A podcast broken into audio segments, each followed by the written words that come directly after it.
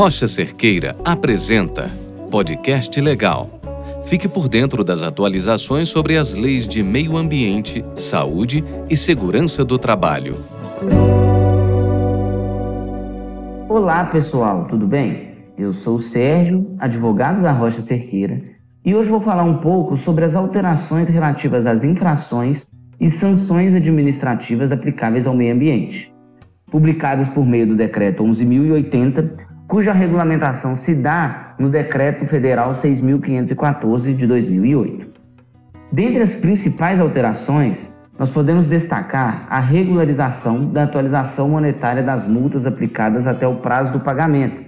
É importante mencionar que, além da atualização monetária, também são aplicáveis juros de moras e demais encargos. Sobre esse assunto, aliás, muito tem se discutido as limitações dos valores estabelecidos. O texto anterior não limitava o valor da multa consolidada, ou seja, acrescida de encargos e majoração por reincidência.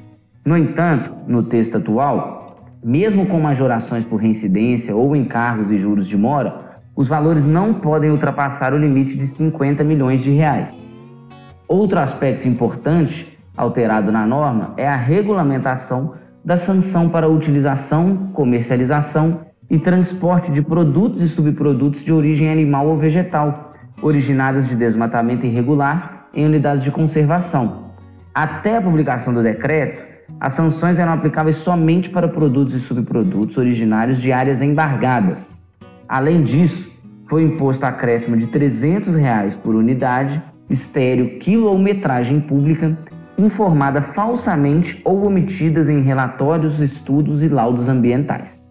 As alterações também promoveram incentivo à adesão de acordos ou soluções legais para a solução dos processos administrativos, através de parcelamentos, descontos e prestação de serviço de preservação e recuperação da qualidade do meio ambiente.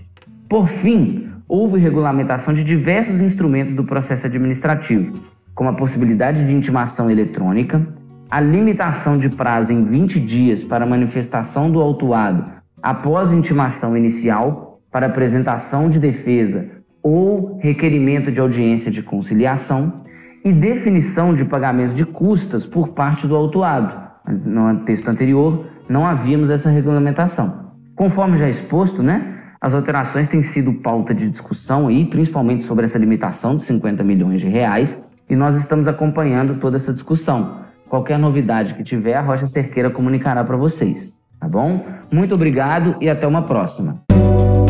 A Rocha Cerqueira mantém completo atendimento à distância. Auditorias, consultorias, verificação de conformidade legal, treinamentos e muito mais. Conheça nossas soluções online para sua empresa.